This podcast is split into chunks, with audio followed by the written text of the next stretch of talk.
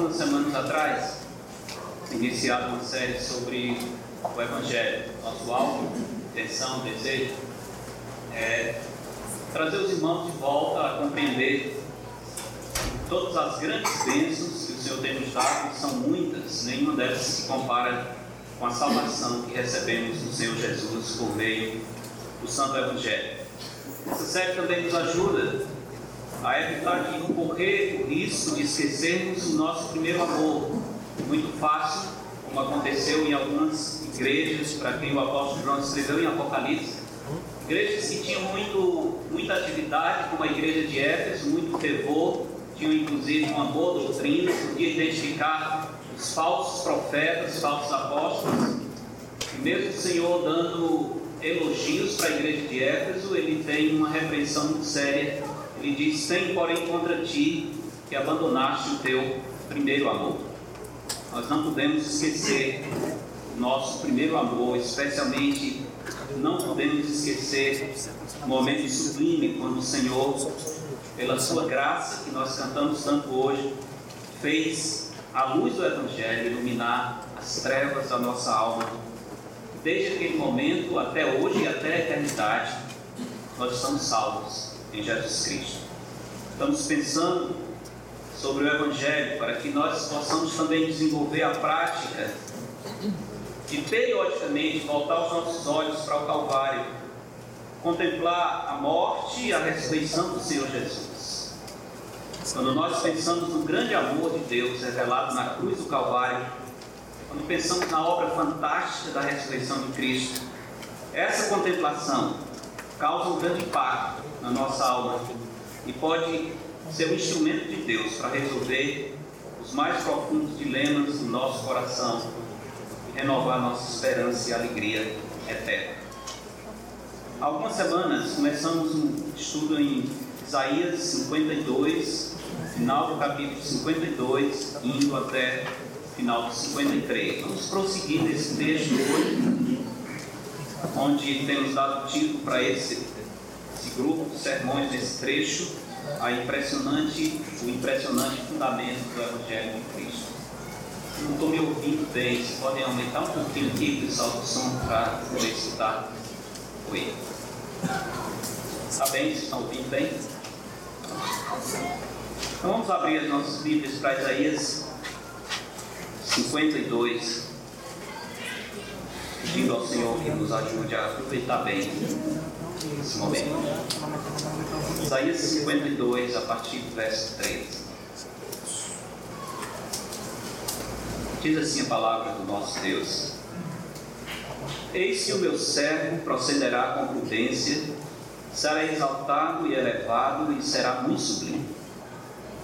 Como pasmaram muitos à vista dele, pois o seu aspecto estava muito desfigurado, mais do que o de outro qualquer, e a sua aparência mais do que a dos outros filhos dos homens, assim causará admiração às nações, e os reis fecharão a sua boca por causa dele, porque aquilo que não lhes foi anunciado verão, e aquilo que não ouviram entenderão.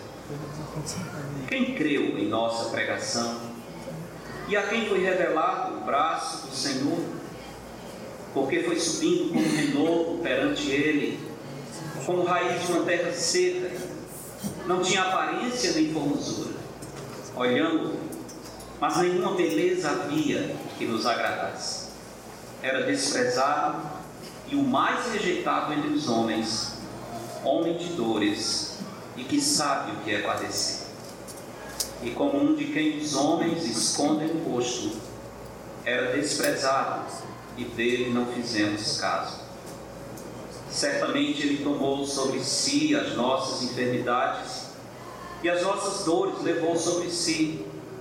E nós o reputávamos por aflito, ferido de Deus e oprimido. Mas Ele foi traspassado pelas nossas transgressões e moído pelas nossas iniquidades. O castigo que nos traz a paz estava sobre Ele, pelas suas pisaduras fomos sarados. Todos nós andávamos desgarrados como ovelhas. Cada um se desviava pelo caminho, mas o Senhor fez cair sobre ele a iniquidade de nós todos. Ele foi oprimido e humilhado, mas não abriu a boca. Como cordeiro foi levado ao matador, e como ovelha muda perante os seus tosqueadores. Ele não abriu a boca. O juízo opressor foi arrebatado, e de sua linhagem, quem dela cogitou? Porquanto foi cortado da terra dos viventes, por causa da transgressão do meu povo, foi ele ferido. Designaram-lhe a sepultura com os perversos, o rico esteve na sua morte, posto que nunca fez injustiça, nem dolo algum se achou em sua boca. Todavia ao Senhor agradou ele, fazendo-o enfermar. Quando der ele a sua alma como oferta pelo pecado, verá posteridade, prolonga, verá a sua posteridade, posteridade e prolongará os seus dias e a vontade do Senhor prosperará nas suas mãos. Ele verá o fruto do penoso trabalho de sua alma e ficará satisfeito. O meu servo justo, com seu conhecimento, justificará muitos, porque as iniquidades deles levará sobre si. Por isso, eu lhe darei muitos como a sua parte, com os poderosos repartirá ele o despojo, porquanto derramou a sua alma na morte foi contado com os transgressores, contudo, levou sobre si o pecado de muitos e pelos transgressores intercedeu. Vamos orar. Senhor nosso Pai, diante desse texto tão belo, Senhor, tão tocante, tão impressionante, que revela o amor do Senhor de uma maneira tão clara, nós pedimos a Ti que o Espírito do Senhor reavive em nosso coração a imagem e a certeza do teu grande amor, da tua misericórdia por nós. Possamos compreender, Senhor, que é por causa do amor do Senhor Jesus Cristo revelado na cruz do Calvário que nós somos o que somos, que temos a esperança que temos, que estamos seguros nas tuas mãos. Pedimos que o Senhor manifeste a beleza do seu amor cada coração aqui, por meio da meditação nesse texto, para a glória do Senhor, para a edificação dos seus filhos, para a salvação dos perdidos. Pedimos em nome de Cristo Jesus. Amém. Primeiro sermão que estudamos, em, baseado em Isaías 52, eu dei como título O Caminho do Salvador. Estudamos esse título nos versos 13 a 16 do capítulo 52. Isaías 53, de 1 a 3, falando sobre a humilhação do Salvador. Hoje, Isaías 53, 4 a 7, vamos falar sobre o amor do Salvador. E a última pregação, Isaías 53, de 8 a 12, vamos falar sobre a glória do Salvador. Portanto, hoje queremos meditar sobre o amor do nosso Salvador, baseado em Isaías 53, 4 a 7.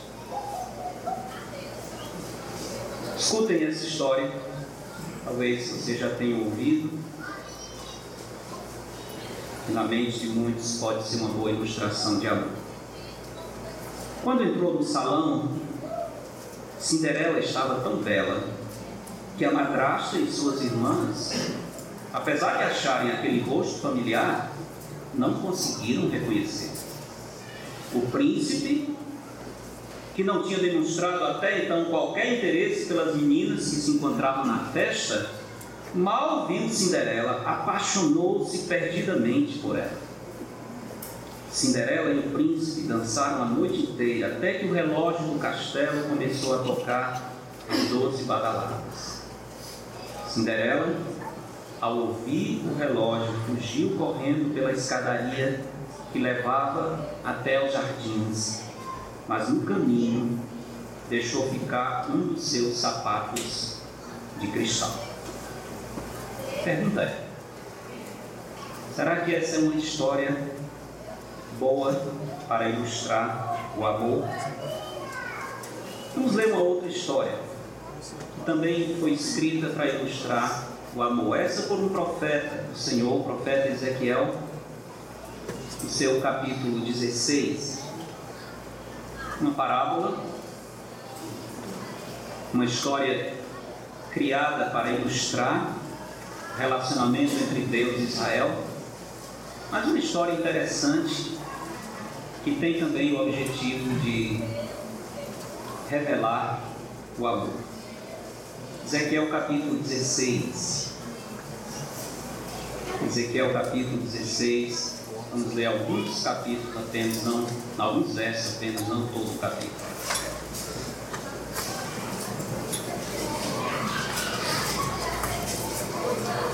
Ezequiel 16, verso 1 diz: Veio a mim a palavra do Senhor, dizendo: Filho do homem, faze conhecer a Jerusalém as suas abominações, e diz: Assim diz o Senhor Deus a Jerusalém: A tua origem e o teu nascimento procedem da terra dos cananeus. Teu pai era morreu e tua mãe é Teia. Quanto ao teu nascimento, no dia em que nasceste, não te foi cortado o umbigo, nem foste lavada com água para te limpar, nem esfregada, esfregada com sal, nem envolta em faixas. Não se apiedou de ti olho algum, para te fazer algumas destas coisas, compadecido de ti.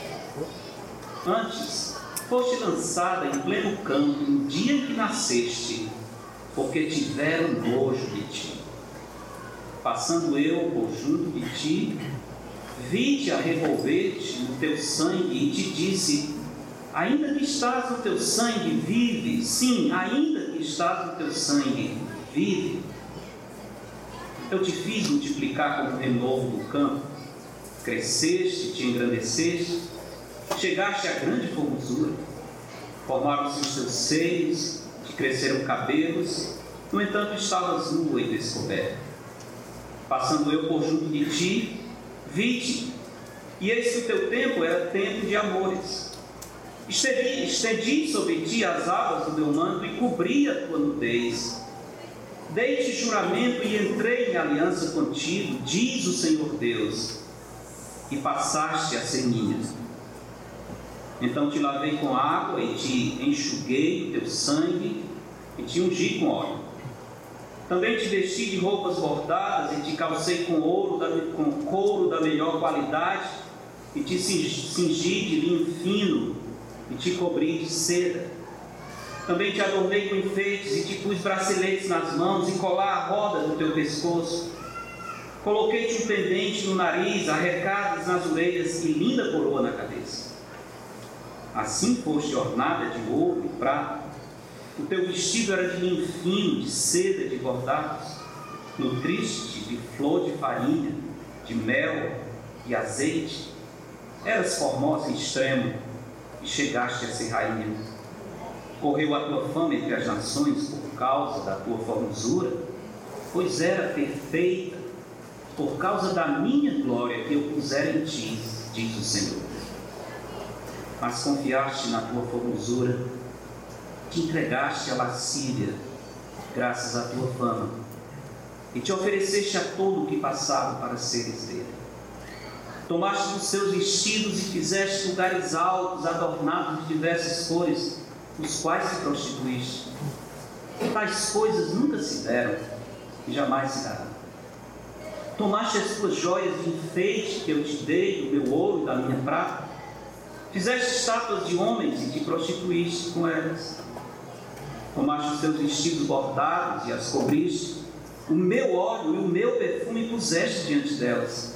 O meu pão que te dei, a flor de farinha, o óleo e o mel, com que eu te sustentava, também puseste diante dela em aroma, delas em aroma suave. E assim se fez, diz o Senhor. Demais, tomaste a teus filhos e tuas filhas, que me geraste, e sacrificaste a elas para serem consumidos. Acaso é pequena a tua prostituição? Mataste a meus filhos, os entregaste a elas como oferta pelo fogo. Em todas as tuas abominações, nas tuas prostituições, Não te lembraste dos dias da tua mocidade, quando estavas nua e descoberta, a revolver-te o teu sangue. Isso é uma outra história, diferente da história de Cinderela. A história de Cinderela e as histórias dos príncipes geralmente terminam com a expressão viveram felizes para sempre. Essa história de amor que acabamos de ler do Senhor por Israel, primeiro tem uma particularidade que não tem na história de Cinderela. O príncipe se apaixonou não pela escrava suja, não por aquela jovem despenteada que ficava servindo de empregada para a madrasta e as suas filhas. Ele se apaixonou quando a viu linda, vestida como uma princesa. Tinha algo que encantava os seus olhos. A história de Ezequiel é uma história em que uma criança é amada não porque tem nada para oferecer. Ao contrário, ela está revolvendo-se no seu sangue na pior condição, abandonada, morrendo não tem nada que possa atrair a ninguém por causa da sua beleza, ela está na pior condição possível. Mas o Senhor passa e diz: Tu és minha, eu te amei. Não porque tinha algo que atraísse, mas porque ele decidiu amar essa criança abandonada, suja e feia. Outra particularidade nessa história é que apesar desse enorme amor, eles não viveram felizes para sempre. Eles entraram numa aliança, o Senhor diz, essa criança se tornou uma mulher, chegou o tempo de casar, eu entrei em aliança com ela, eu a embelezei, eu dei o melhor ouro, os melhores sapatos, os melhores enfeites, ela se tornou linda, sua formosura correu por toda a terra. Todas as pessoas sabiam que era, ela era uma rainha muito linda, por causa da minha beleza por causa do meu investimento nela. Mas não viveram felizes para sempre, porque essa criança que depois se torna uma linda princesa virou as costas para aquele que a amou tanto e se entregou a outros amantes, traiu a sua aliança. Como devia terminar essa história? Meus irmãos, quando lembramos Isaías 53, temos que lembrar que ali o profeta Isaías está descrevendo a mais sublime e mais impressionante história de amor que alguém poderia imaginar. Não temos aqui o Senhor pensando em nós e no seu povo, porque viu em nós algo que o agradasse. É exatamente o contrário. Jesus se sacrificou por nós quando ainda éramos pecadores, quando não havia nada em nós que agradasse o Senhor. Não somente não tínhamos nada para oferecer ao Senhor, como se tínhamos aversão ao Senhor. Nós não somente estávamos longe de Deus, nós estávamos correndo para mais longe do Senhor, sem o menor interesse no Evangelho sem o menor interesse no amor de Deus, vivendo por nós mesmos como seres autônomos, dependendo do Criador, mas ao mesmo tempo rejeitando e negando o amor de Deus. Foi nessa condição que o Senhor nos achou.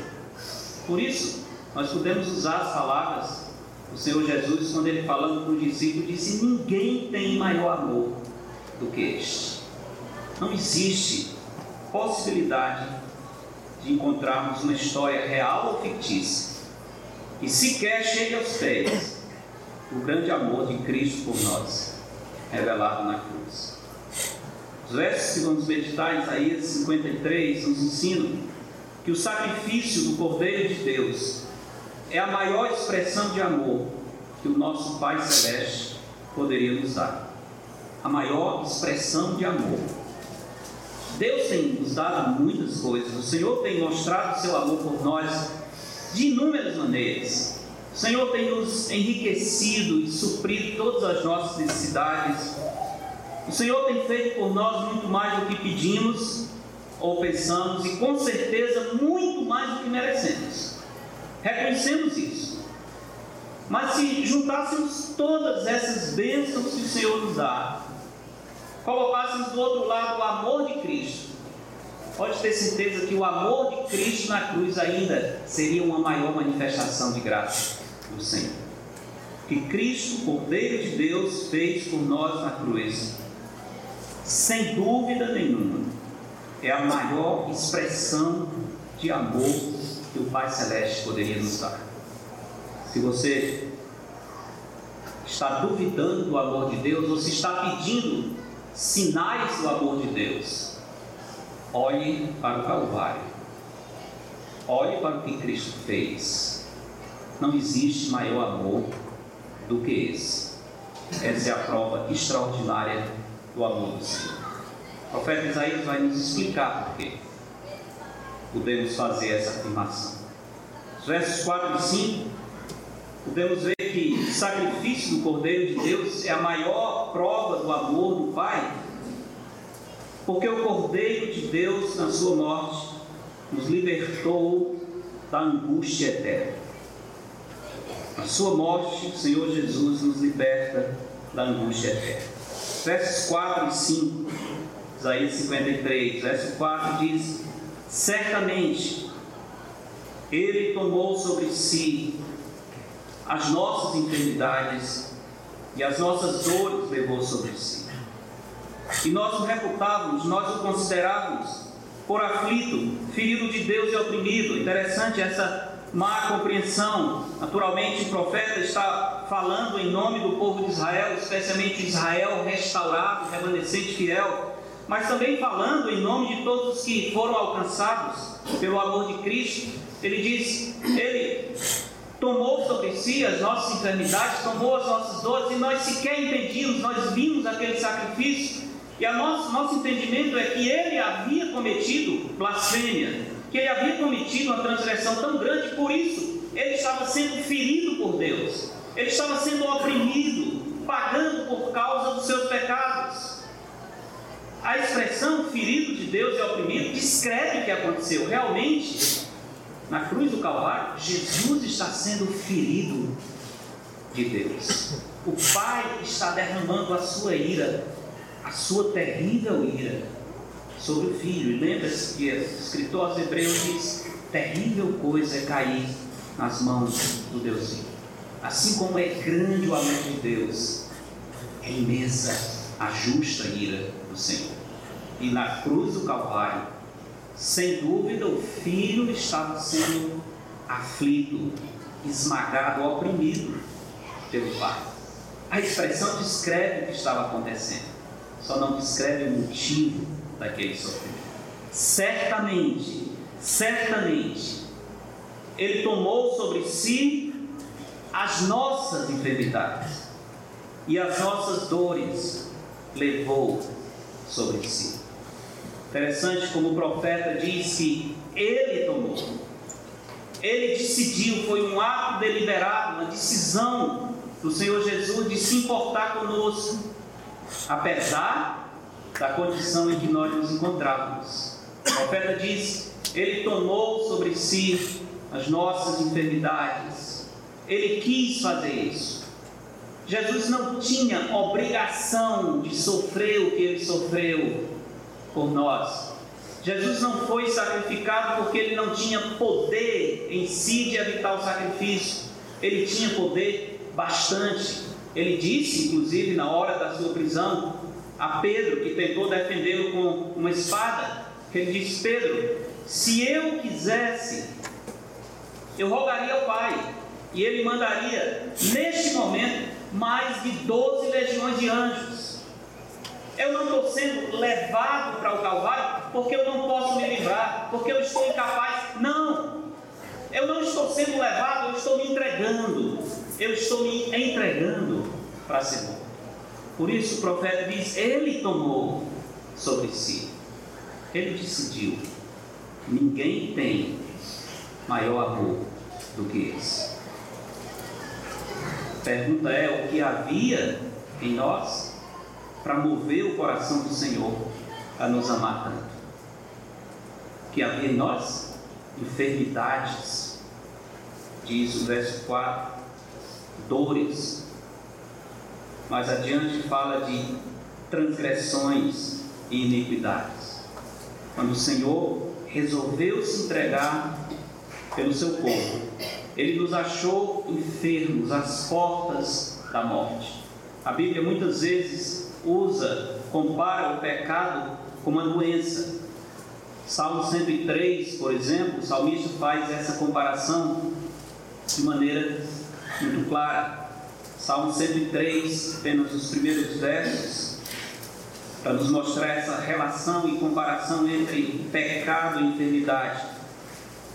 Salmo de Davi, no verso 1 diz: Bendize, ó minha alma, ao Senhor, e tudo o que há em mim, bendiga seu santo nome.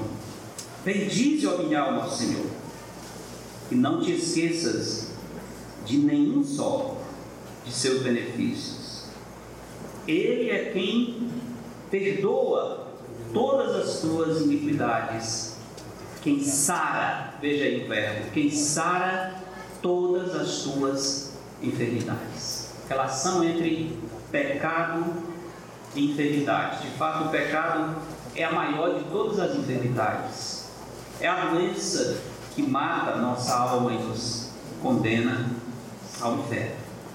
Quando o texto em Isaías diz que ele tomou sobre si as nossas enfermidades e as nossas dores, levou sobre si, devemos lembrar que ele está falando em primeiro lugar da cura das nossas almas. Alguns pegam esse, essa expressão para dizer que o Senhor vai obrigatoriamente curar todos os enfermos, retirar do nosso corpo toda a enfermidade. Alguns querem reivindicar, exigir que o Senhor faça isso, porque o texto diz que Ele tomou as nossas enfermidades.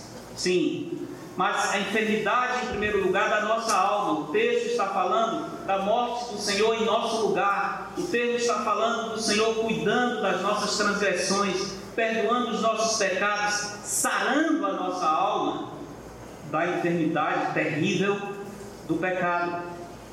O apóstolo Pedro fala dessa mesma passagem, em termos de cura espiritual, ele diz: carregando ele mesmo em seu corpo sobre o madeiro os nossos pecados. A ênfase é essa: ele está levando sobre o madeiro os nossos pecados, para que nós, mortos para os pecados, vivamos para a justiça, por suas chagas foste sarados. Está falando da cura da nossa alma, em primeiro lugar. Sem dúvida, Jesus curou muitas pessoas fisicamente. Aliás, em Mateus 8, depois de uma série de curas, Mateus diz para que se cumprisse o que havia sido dito pelo profeta, ele tomou sobre si as nossas enfermidades. O que Cristo fez curando fisicamente era uma antecipação, uma ilustração da maior de todas as curas, que é a cura da enfermidade do pecado certamente uma antecipação da cura completa. O Senhor vai curar todas as enfermidades do seu povo, sem dúvida. O Senhor vai nos dar perfeita saúde? Vai sim. Vai tirar todos os males e disfunções? Com certeza. Na presença do Senhor, um dia no céu, não haverá dor, não haverá doença, não haverá nenhum desses males que ferem nosso corpo. Certamente, no final de tudo, nós teremos retirado do nosso corpo todas as enfermidades. Mas nesse momento, o Senhor está tratando e levando sobre si a enfermidade dos nossos pecados. Como disse, ficamos impressionados com o príncipe que se apaixona perdidamente pela Cinderela, mas a Cinderela atraiu os seus olhos. No caso da nossa história de amor, no caso do Senhor vindo ao nosso encontro. Ele não, não viu em nós nada que pudesse atraí-lo. Aliás, ele nos encontrou na pior condição possível. Veja o profeta Isaías descrevendo a condição de pecado do povo no capítulo 1, em um versículo que é impressionante, como ele, de maneira gráfica, apresenta a situação deplorável em que se encontrava a nação por causa dos seus pecados. Isaías capítulo 1, verso 6 diz: Desde a planta do pé até a cabeça, não há nele coisa sã, senão feridas, contusões e chagas inflamadas, umas e outras não espremidas, nem atadas, nem amolecidas com óleo. Não há nenhuma beleza nesse corpo, não há nada que possa atrair alguém que esteja numa condição como essa descrita no verso 6. Falando diretamente da condição espiritual, no capítulo 64, o profeta Isaías descreve também de maneira muito clara, intensa, a nossa situação deplorável espiritualmente. Isaías 64, verso 6, diz: Mas todos nós somos como imundo, todas as nossas justiças como trapo da imundícia. Isso é muito forte. Todas as nossas justiças, as nossas justiças são as nossas melhores obras. O que poderia atrair o amor do Senhor, o que poderia nos tornar simpáticos aos olhos de Deus para que Ele nos amasse o que nós tínhamos de melhor é comparado a trapo de imundícia, que significa pedaços de tecidos que eram utilizados como absorvente feminino na época. O último uso de um pano naquela época seria para isso. Eles não tinham o que há hoje. Então, quando o tecido terminava sendo usado como absorvente feminino, era, era considerado um trapo de imundícia. Não vai ter utilidade para outra coisa. E o profeta Isaías diz: as nossas justiças, imagine isso. As melhores obras, as coisas que talvez nós podíamos orgulhar delas diante do Senhor e dizer: Senhor, eu mereço o teu amor, olha quem eu sou. Ele diz: as melhores obras diante do Deus Santo são imundícia. Que situação deplorável a nós. Que condição triste. Todos nós murchamos como a folha e as nossas iniquidades, como um vento, nos arrebatam. Essa era a nossa condição. Estávamos não somente enfermos, mas estávamos no caminho da morte por causa da nossa rebelião deliberada contra o Senhor. Voltando ao capítulo 53, verso 5 usa duas palavras que descrevem essa rebelião. Diz: Mas ele foi traspassado pelas nossas transgressões. Isso é, nós fomos além, transgredir ir além daquilo que o Senhor colocou para nós. Ele foi traspassado porque nós transgredimos, ele foi moído pelas nossas iniquidades. Essa é a nossa condição aos olhos de Deus. Ainda assim, o Senhor decidiu agir para nos reconciliar com Deus, porque o verso 5 diz: O castigo que nos traz a paz estava sobre ele, pelas suas pisaduras fomos sarados. Para que o Messias pudesse realizar a reconciliação, ele tinha que sofrer a penalidade da lei quebrada, a lei do Senhor ela é eterna, infalível. O Senhor não pode torcer os seus preceitos, e a lei dizia: a alma que pecar, essa morrerá. O pecado tem que ser punido com morte, e morte eterna. O Senhor não podia simplesmente desconsiderar isso e dizer: eu vou salvar alguns, mesmo que isso é contra o que eu disse. Não. O Senhor tem que manter a sua palavra. A alma que pecar, essa morrerá. É preciso haver o salário do pecado. Deus não pode torcer a sua palavra. A lei quebrada tinha que ser cumprida. Esse preceito não podia ser deixado de lado. Deus não pode negar a si mesmo. Por causa dos nossos pecados, então, estávamos na condição de inimigos de Deus, separados por um enorme abismo. Não, não havia como ter comunhão. Veja, falando sobre o efeito dos pecados e transgressões, capítulo 59, Isaías também descreve muito bem o que, que as transgressões dos pecados fizeram em termos da nossa relação com o Criador.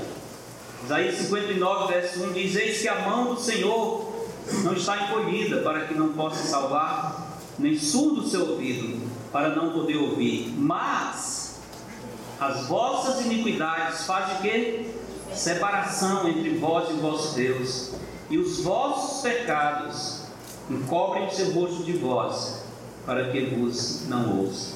Um abismo imenso que nos separava.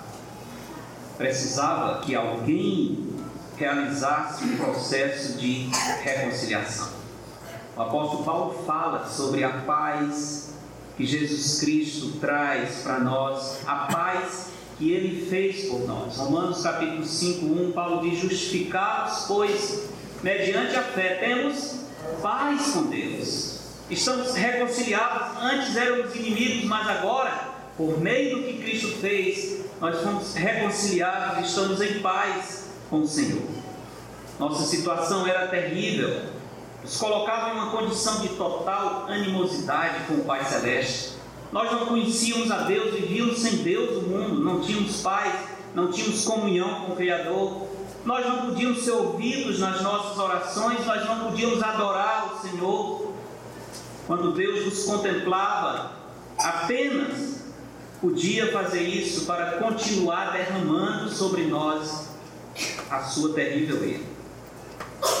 Aqui vemos o grande amor de Cristo por nós. Porque o texto várias vezes diz: Ele tomou sobre si as nossas iniquidades, Ele levou as nossas dores. Aliás, essa expressão de substituição, o Messias assumindo o nosso lugar, nesse texto aparece mais de 12 vezes, enfatizando esse aspecto. Ele tomou as nossas transgressões, Ele morreu pelos nossos pecados. O Senhor Jesus resolveu puxar para si as nossas transgressões. Por causa disso, ele foi aflito, afligido, castigado pelo Pai. O texto realmente fala da aflição do filho, embora aqueles que observaram o sofrimento Messias não entendiam o motivo. Devemos observar a ideia de substituição, é uma ideia dominante nesse texto. Cristo morrendo pelos nossos pecados. Isaías descreve o Senhor Jesus como aquele que assume o nosso lugar, recebe o nosso castigo, sofre a nossa pena e por conta disso nos traz a paz, nos dá vida e nos dá favor aos olhos de Deus. É por isso que ele é chamado o Cordeiro de Deus, que tira o pecado do mundo. Enquanto não somos reconciliados com Deus, nós não podemos experimentar verdadeira paz. Nós temos momentos de sossego, mas paz verdadeira nós não conseguimos experimentar longe do Senhor. Nossa tranquilidade, antes de termos Cristo como nosso Salvador, ela vai estar sempre ligada às circunstâncias. Não conseguimos experimentar a paz que excede todo entendimento, que nos mantém firmes, mesmo diante das mais difíceis tormentas que nos mantém seguros ainda diante da face da morte, aquela paz que nos dá tranquilidade de saber o Senhor estará comigo mesmo no vale da sombra da morte, eu não temerei mal nenhum. Essa é a paz que excede todo entendimento, que não depende de circunstâncias. Essa é a paz celeste que nós só temos quando somos reconciliados com o Senhor e Ele derrama sobre nós a sua paz. Jesus nos traz essa paz que excede todo entendimento, a verdadeira paz que nos sustenta diante das lutas, das circunstâncias difíceis que muitas vezes parecem que vão nos destruir. Pessoa que não tem a paz de Deus não pode descansar como aquele que tem conhecimento de Cristo. O profeta Isaías diz: Mas os perversos são como o mar agitado que não se pode aquietar, cujas águas lançam de si lama e lodo. Para os perversos, diz o meu Deus, não há paz. Não existe paz sem o Senhor.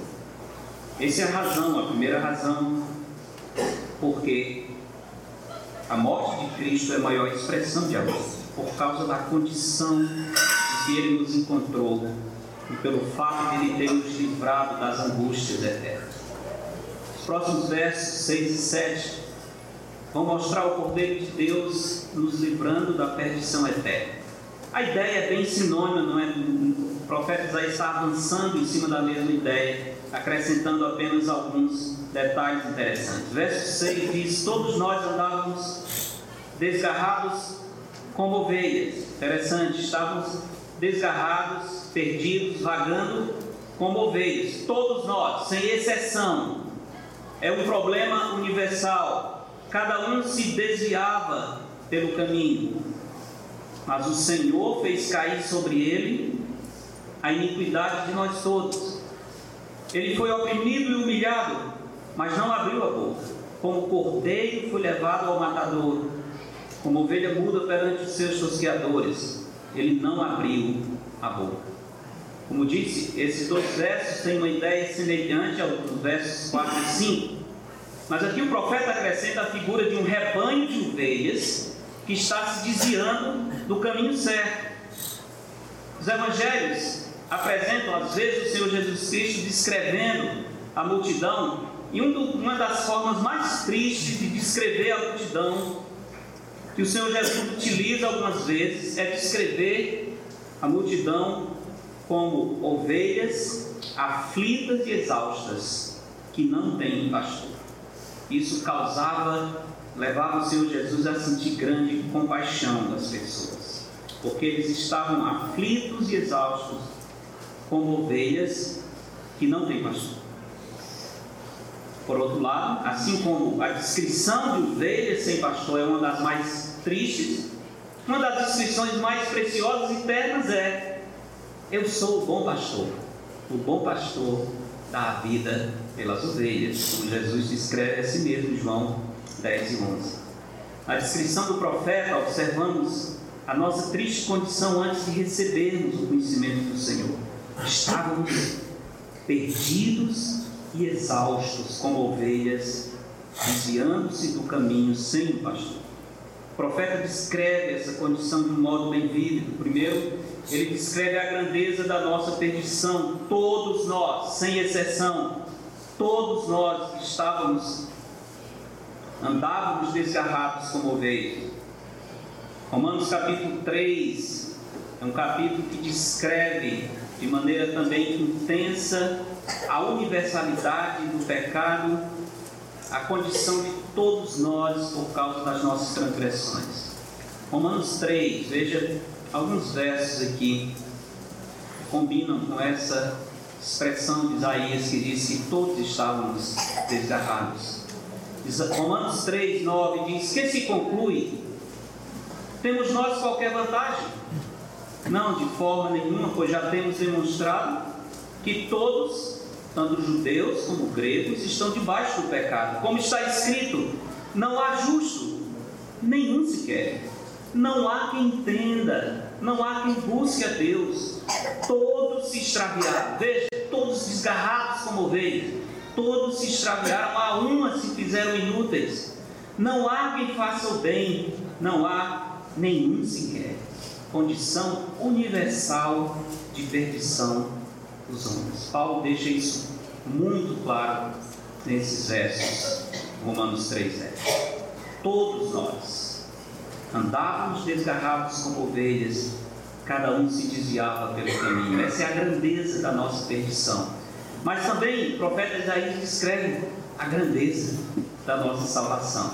Interessante, ele apresenta no meio dessas ovelhas perdidas, um representante, uma outra ovelha que chega no rebanho para fazer completamente a diferença. Ele se torna, o profeta começa descrevendo a todos nós como ovelhas desgarradas.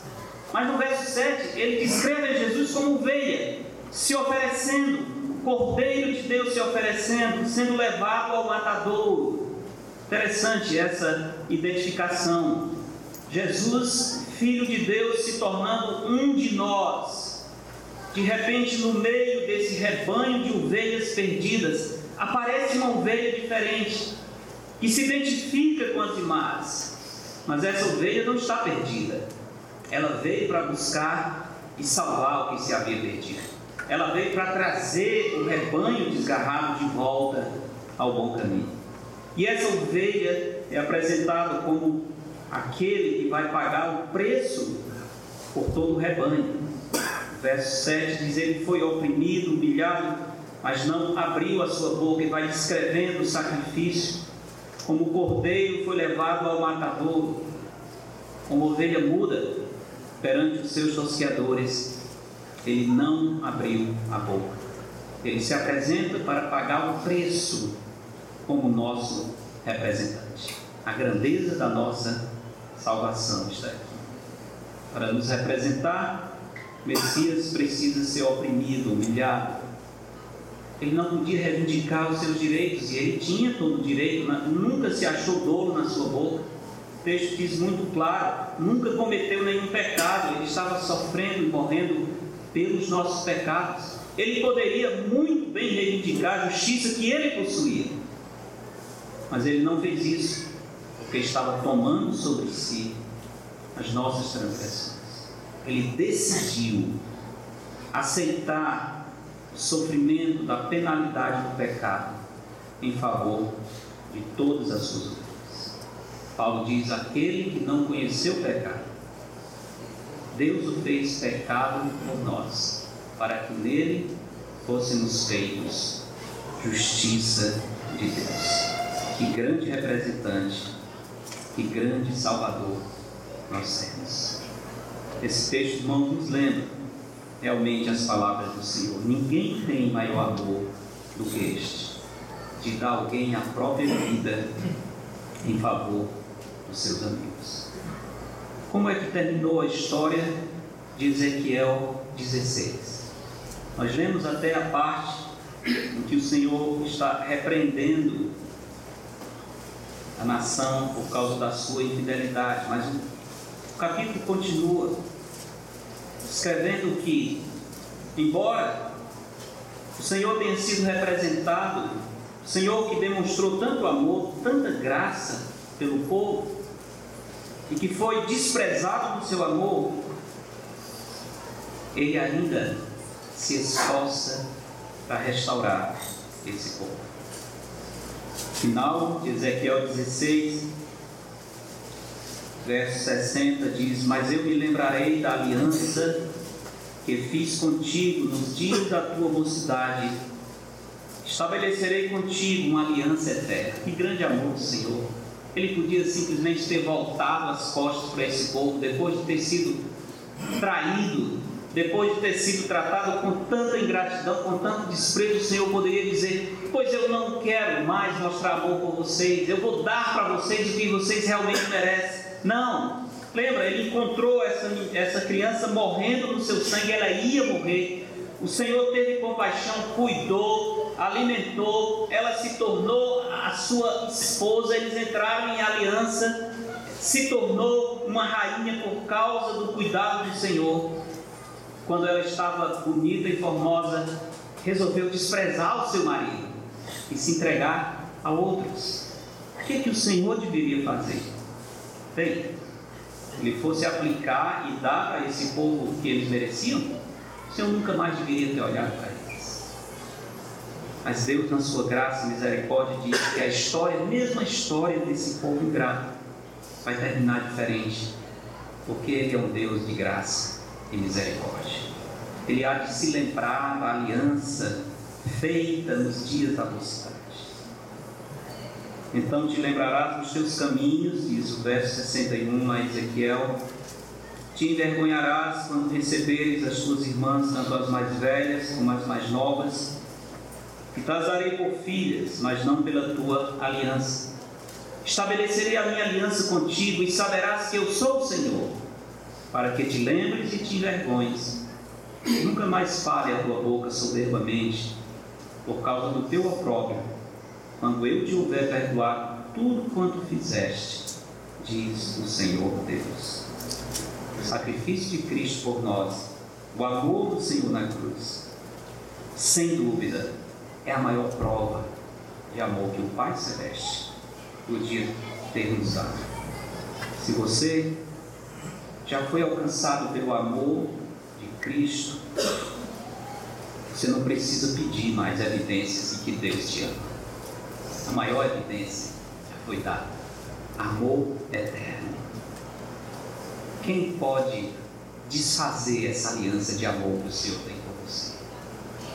Qual é o risco desse amor não continuar valendo no dia da sua morte ou na eternidade?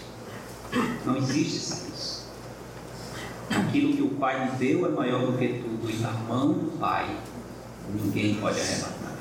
Eu lhes dou a vida eterna, jamais perecerão eternamente, e ninguém os arrebatará da minha mão. Quem nos separará do amor de Cristo? Paulo pergunta. Terá fome, angústia, nudez, perseguição? Qualquer dessas coisas? Nem coisas do presente, nem do poder. Estamos eternamente seguros por causa do amor do Senhor demonstrado na cruz. Não sei que lutas, que provações, que angústias talvez você está, esteja enfrentando. Não sei como você está lidando com isso. Não sei se tem sido capaz de se alegrar no Senhor, mesmo em meio às provações, ou se dos seus lábios ou do seu coração tem brotado amargura, ingratidão contra o Senhor, sentindo-se desprezado, como se o Senhor esqueceu de mim, o Senhor não me ama, o Senhor não está cumprindo as suas promessas, eu já vivi mais feliz, não tenho mais o amor de Deus. Você é um salvo. Nunca diga isso, nunca pense isso. O Senhor já lhe deu a maior prova de amor. Tudo que vier é lucro. E se o Senhor não nos desse mais nenhuma bênção, mas nos garantisse a vida eterna como Ele garante, nós já tínhamos motivo para viver felizes, alegres, louvando ao Senhor, dia e noite. Ninguém tem maior amor. Alegremos no Senhor. Demos graças.